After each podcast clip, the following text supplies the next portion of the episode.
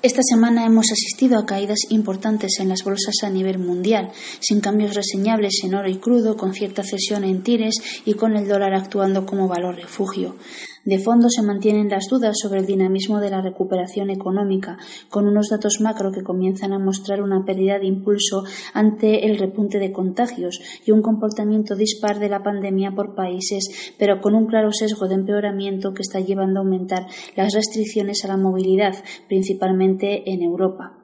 En este entorno y de cara a la semana que viene, eh, sobre todo desde el punto de vista macroeconómico, vamos a tener importantes y numerosas referencias.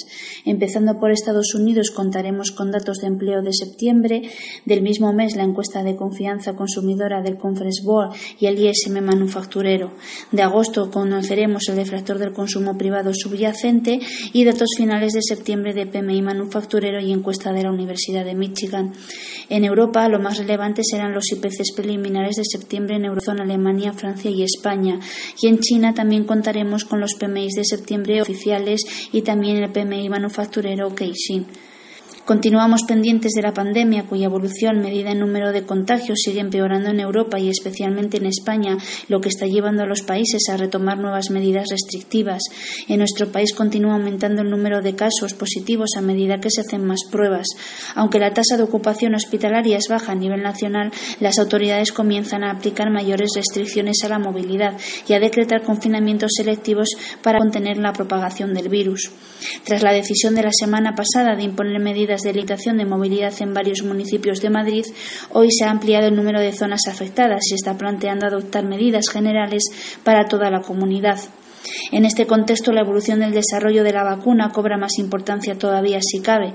Según los expertos, se complica la posibilidad de tener una vacuna disponible antes de final de año, muy a pesar de la voluntad de Trump que continúa presionando para poder usarla antes de finales de octubre y de las elecciones de Estados Unidos. Por lo que respecta al mercado, tras las correcciones de esta semana, muchos índices se encuentran en zonas clave de soporte, por lo que habrá que estar muy pendientes de si se rompen dichas referencias. Es por ello que mantenemos una posición de prudencia teniendo en cuenta que los riesgos persisten y las valoraciones continúan en niveles exigentes. Nos parece pronto para llevar a cabo una rotación hacia ciclo y que ésta sea sostenida a falta de mayor visibilidad sobre la evolución de la pandemia y por derivada de cuáles serán el ritmo y la intensidad de la recuperación económica. El anuncio de nuevas medidas de estímulo fiscal por parte de los distintos gobiernos, sobre todo en Estados Unidos, es el catalizador que identificamos que pueda apoyar una recuperación de las bolsas en el corto plazo tras los citados recortes. Asimismo, un deterioro continuado de la evolución de la pandemia o la pasividad de las autoridades para tomar medidas de apoyo se encuentran entre los principales riesgos que puedan favorecer más caídas.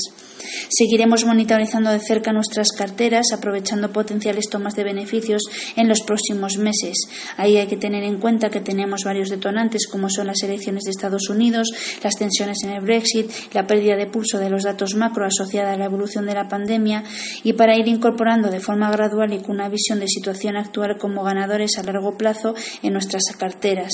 Las potenciales tomas de beneficios deberían ser, no obstante, limitadas en un contexto de elevada liquidez y represión financiera.